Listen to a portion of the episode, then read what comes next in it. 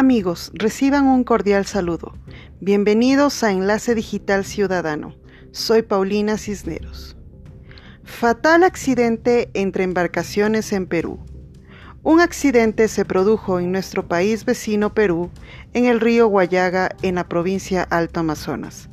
Aproximadamente a las cinco y media hora local se produjo el choque de dos embarcaciones una barca llena de pasajeros y la otra transportaba mercancías. Al menos hay 11 muertos. Se desconoce el número de desaparecidos que dejó este lamentable accidente el domingo al amanecer. La embarcación que causó el accidente fluvial se desplazaba sin luces y el conductor de la embarcación siniestrada no pudo evitar impactar. La barca terminó partida en dos naufragando con todos sus ocupantes. El Instituto Nacional de Defensa Civil, INDECI, señaló que integrantes de la Marina de Guerra del Perú realizan trabajos de búsqueda y rescate de los desaparecidos conjuntamente con personal de bomberos y policía. En la embarcación que naufragó se encontraban familias enteras.